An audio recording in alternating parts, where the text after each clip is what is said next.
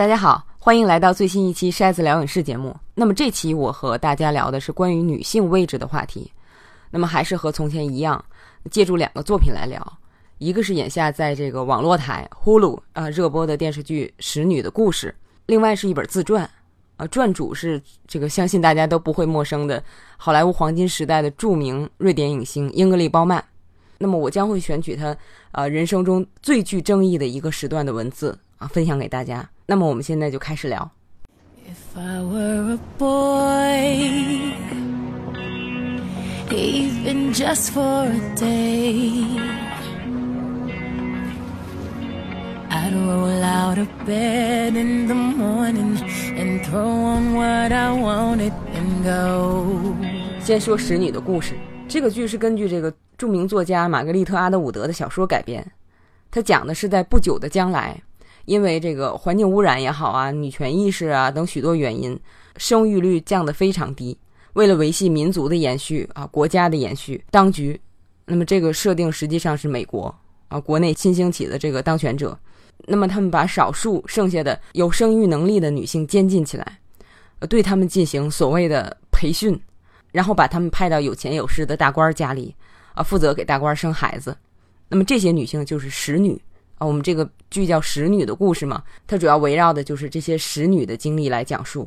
那么，这个美国已经不叫美利坚合众国了，而是被另一个叫 Gilead 的政权所取代。那么，他们维系这种社会结构的方式当然是强权。那么，所有违背这个强权的人，要么被枪毙，要么被绞死，要么被派到这个又偏远又艰苦的地方去劳动。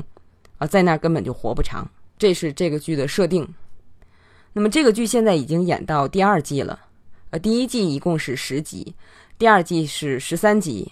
那么我们这个节目放出的时候，应该是呃第二季已经演到了第十一集。呃，这个剧主要是围绕女主角 June 的经历来讲述，呃，J U N E 啊，她是一个使女。那么第一季讲的是她怎样想逃到加拿大没逃出去，那么做了使女，经受了各种非人的待遇，然后被派到高官家里。那么怎么样？每天都在被痛打的威胁，或者是生命的威胁下，那么在男女主人之间周旋。呃，这个剧刚放出来的时候就广受赞誉，而且第一季得了好多艾美奖。它出来的时候时机很巧，那么它是二零一七年四月底出来的。那么这时候美国新总统已经就职了，而且宣誓就职了，转天就爆发了这个美国历史上破纪录的这种女性争取权益的抗议游行。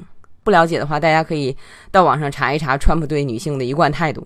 或者说是种种劣迹，那么也正是这场大游行唤起了女性的自我意识，才有了后面我们现在知道的这个可以说是对社会文化有颠覆性的反对性骚扰的 Me Too 运动。那么我们说一个剧集的项目制作是有很长的周期的，那么使女的故事它肯定在很早之前就开始准备，然后拍摄。那么遇到二零一七年这个事儿其实是很意外的，但是我们说整个社会来讲对女性地位的这种认知。越来越具有自觉性啊，这个不是偶然的。那么，《使女的故事》这个剧好就好在它虽然是呃一九八五年的小说，它设定的是遥远未来的事儿，但是能让我们感觉到好像就在眼前。这个剧让你感觉就是剧里的人在这个大变革之前的这种生活和我们现在的生活好像没有太大的差别，就是每天上班啊，回家啊，偶尔外出和朋友这个喝喝咖啡。那么在街上看见一些抗议活动也没在意，但是女主角和她的朋友突然，她的朋友也是女性，突然就发现自己的信用卡刷不了了，然后没过两天，自己的工资就会直接打到丈夫的账上了。啊，女性不让你掌握钱了，然后就不让你工作了，然后就把媒体啊、出版社停了，就这么一步一步的，然后你突然发现自己被囚禁起来了。一群荷枪实弹的人在看守着你。我本来是知道这个剧的口碑特别好，但是一开始不太敢看，啊，怕这太惨了。但是我现在特别庆幸我看了，啊，不但是因为这个剧的整体的制作水准，尤其是它的编剧和表演水准，真的已经是当今美剧的最高水平了。那么还因为里边好多情节会说到你心里，啊，不只是女性啊，我相信很多男性也会很有共鸣。作为一个女性，我看这个剧的感觉是什么呢？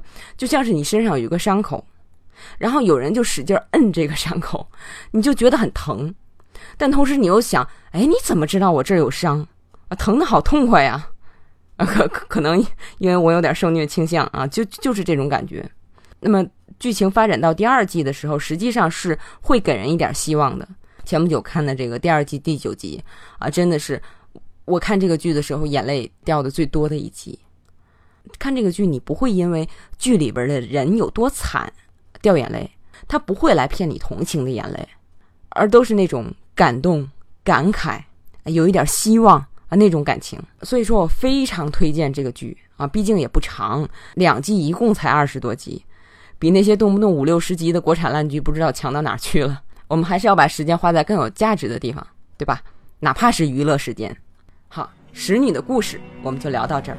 Drink beer with the guys and chase after girls.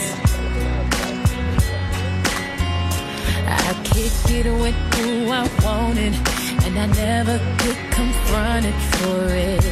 Cause they stick up. 下面我要和大家分享的呢是《英格丽·褒曼传》这本书，作为传记比较特别，它是著名影星英格丽·褒曼和美国的作者阿伦·吉伯斯两个人合写的。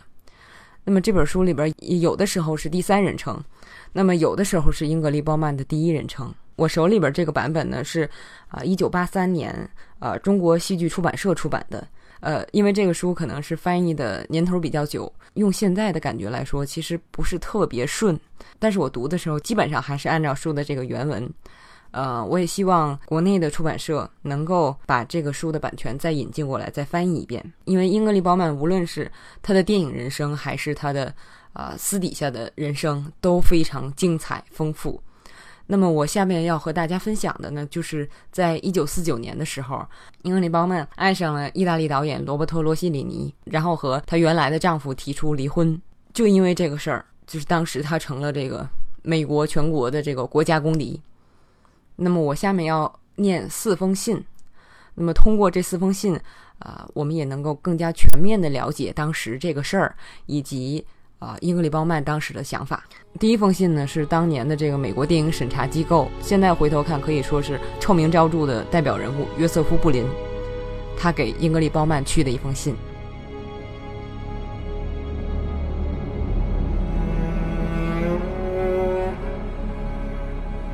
亲爱的包曼小姐，近来，美国报纸以很大的篇幅登载了有关你要离开你的丈夫，遗弃你的孩子，嫁给罗伯托·罗西里尼的消息。毋庸置疑，这些报道使得那些把你无论是从个人方面来说，还是从艺术方面来说，都看成是银幕上的第一夫人的大部分人感到极度的惊愕。从各方面，我都听到人们对你有这种计划而感到深为震惊。我冒昧的就此问题给你写信，目的是为了引起你对形势的注意。我感到这些报道并不真实，而他们可能是某个报刊代理人过分热忱的结果。他错误地认为，从宣传观点出发，这样做会有所帮助。有这种想法的任何人，自然是个悲剧性的错误。这样的事情不但不会对你的影片起到有利的作用，而且还会极大地毁坏你作为一个电影艺术家的生涯。这可能导致美国公众越来越气愤，以致你的影片无人问津，你的票房价值遭到毁灭。情况已经变得很严重了。我不揣冒昧的向你建议，找个机会否认这些谣言，越早越好，并以十分坦诚的态度宣布，他们是不真实的。你并不打算遗弃你的孩子和离开你的丈夫，也没有嫁给任何人的意图。我以极为诚恳的态度向你提出这个建议。完全是为了想制止构成一件大风流丑事和导致个人灭顶之灾的报道。希望对我这么坦率的给你写信不要介意。这件事是如此重要，以致我不得不以这种方式，把我对此事反复考虑的想法转达给你，致以崇高的敬意。你真诚的，约瑟夫·埃·布林。这封信不仅威胁了他的影星生涯，也影响了他的生活。现在正在美国和欧洲全面发行的《圣女贞德》是否能够成功，也受到了影响。监制《圣女贞德》影片的沃尔特·瓦格纳发来一封电报，信的内容更加深了英格丽·褒曼的疑虑。亲爱的英格丽，对你的行为的恶意重伤，需要你立即出面反驳。如果你不关心你自己和你的家庭，你应该了解，由于我信任你，我才投入了大笔资金。如果你不出面反驳这些在全世界范围内通过电台和报纸传播的丑恶谣言，我的前途以及我的家庭的前途均将受到危害。我们都应该对维克多·弗莱敏和对相信我们的所有人负责。可能你现在仍不知道，或者没有人告诉过你，报纸上发表的这些新闻的分量及后果，或者你现在头脑仍不清醒。不要自欺欺人，认为你的所作所为是勇敢的或富有艺术性的，而把正常人的意见看成无所谓。收到此电后，盼回电。对英格丽来说，他认为似乎人们不了解他的真实情况。不错，这完全是他自己找来的。难道他连一点私生活的权利都不能有吗？难道他们不理解他的观点，看不到他并没有犯下了什么了不起的大罪吗？但是简报、信件、漫画、嘲弄、奚落、愤慨的批评如雪片般飞来，他思想混乱，感觉内疚，几乎无法忍受。绝望中，他起草了一封给唐塞尔神父的信。唐塞尔神父是位法国神父，在圣女贞德剧组担任顾问。英格丽对他极为尊敬。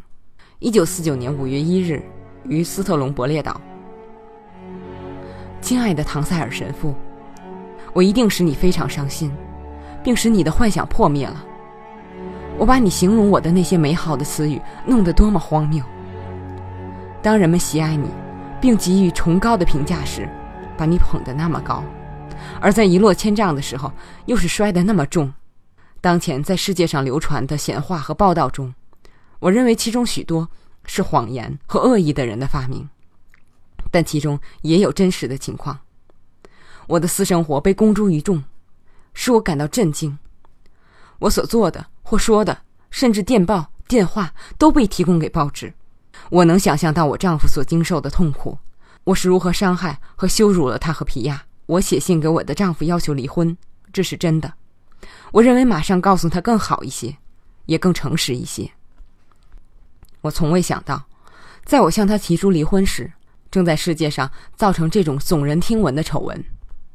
彼得现在在意大利，被记者追逐着。由于波涛汹涌，我还没能离开海岛去会见他。我对给家庭和同我一起拍片的人们造成了悲剧十分难过。我知道我多么深重的损害了我们的贞德。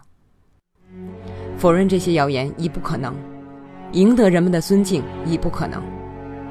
解决这个问题对我来说太困难了，在大庭广众之下出头露面太困难了。因此，我希望，如果我抛弃影坛生涯，隐居起来，或许能够挽救贞德和我的不光彩。我已把这个决定告诉好莱坞的布林，希望我已经拍好的影片不被禁演，同那几部影片有关的人员不要因我而遭到不幸。随函寄给你我所有的爱，英格丽。出于莫名的原因，英格丽既没有寄出给约瑟夫·布林的信，也没有寄出给唐塞尔神父的信。一九五一年五月，他又看到了这两封信。他把它们别在一起，放在文卷里，加上了如下的注：事隔两年，我感到这些信没有寄出是多么幸运，因为我今天对过去发生的这些事情有了完全不同的看法。最后分享的这封信是著名作家海明威从意大利阿普里山庄写给英格丽·褒曼的信。褒曼曾经在1943年演过根据海明威的作品改编的电影《战地钟声》，而且还因此获得了当年的奥斯卡最佳女主角提名。海明威的信是这样写的：“亲爱的英格丽，现在同你联系，我的女儿。斯特隆伯列的情况怎么样？卡布里亚的情况又怎样？”我可以想象得出来，他们是什么样子。你身体好吗？这才是最重要的。你那封由彼得美好复言的信已安抵帕罗多医院。我因眼睛感染住在那里。我是在你抵达意大利的那天收到的，距离那样遥远，信到的还相当快，是吧？我正在进行第五次一百万单位的盘尼西林注射，现在体温已经正常，但感染又转成单独。但最终还是控制住了。过了些日子，这封信又由别人帮助接着代写。给你写了这封信以上的部分之后，我的病情加重了，我不得不使用更多的盘尼西林，眼睛坏的没法写字了。后来我看了关于你和罗西里尼以及彼得的所有报道，我不知道从哪里下笔。现在我有时间好好思考此事了，同时我知道我十分爱你，不管你做了什么或决定了什么，或者你曾去过什么地方，我都永远是你的真正朋友。唯一的事儿是我想念你。听我说，女儿，现在我应该发表演说了。正如以前我对你说的那样，人只能活一次。没有一个人是著名的，也没有一个人是声名狼藉的。你是个著名影星，我在纽约的时候就知道了。著名影星或迟或早都会遇到大麻烦，如果不这样，那他们就粪土不如。著名女性所做的一切都可以原谅。继续演说。每个人都可能做出错误决定，但在很多情况下，这个错误的决定往往是正确的决定。只不过是做出的方式错了。话讲完了。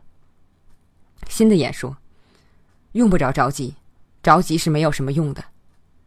演说结束语，请不要着急，要做个勇敢和好样的姑娘。要知道，你有两个人，玛丽和我就在你的身边，我们爱你并忠实于你。让我们情绪高昂起来吧，就像我们以前在一起喝酒时那样。记住，今年是盛年。每个人所做的一切都会受到宽恕。或许你能在梵蒂冈那里生个五胞胎，那我一定来，并且也尝尝做教父的滋味。如果你真爱罗伯托，请转达我们对他的爱意，同时告诉他，他最好老老实实的爱你，不然，爸爸一旦有空，就会在某个早晨杀了他。恩斯特。这就是今天和大家分享的内容，欢迎大家在新浪微博和微信上关注电影筛子，我们下期节目再见。